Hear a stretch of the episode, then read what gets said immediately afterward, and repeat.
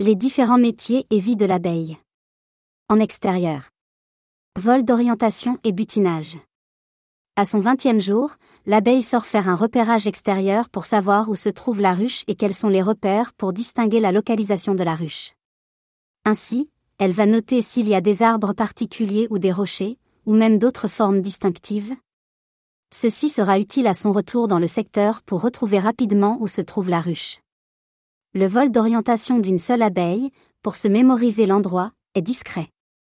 Mais lorsqu'un groupe entier de milliers d'abeilles effectue son vol de reconnaissance, si la ruche a été isolée 48 tâches à cause d'un déplacement, cela ressemble à une tornade d'abeilles. Cette tornade a pour base la ruche, les abeilles vont monter de bas vers le haut. Cette sortie groupée est souvent appelée soleil d'artifice. Elle dure quelques minutes et constitue un spectacle impressionnant. Habituellement l'abeille butine dans un rayon de 3 km autour de la ruche, plus barre oblique. Elle rapporte les ingrédients essentiels, eau, nectar, pollen, résine, propolis.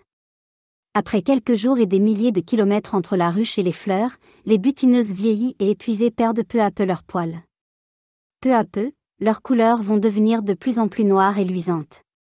Ainsi, après près de 800 km, soit environ 400 sorties, en 9 jours en période de forte mielée, elle produit seulement pour 7 grammes de miel, quelques gouttes. Elle mourra habituellement en extérieur. Les guêpes sont des prédateurs habituels et sains de l'abeille.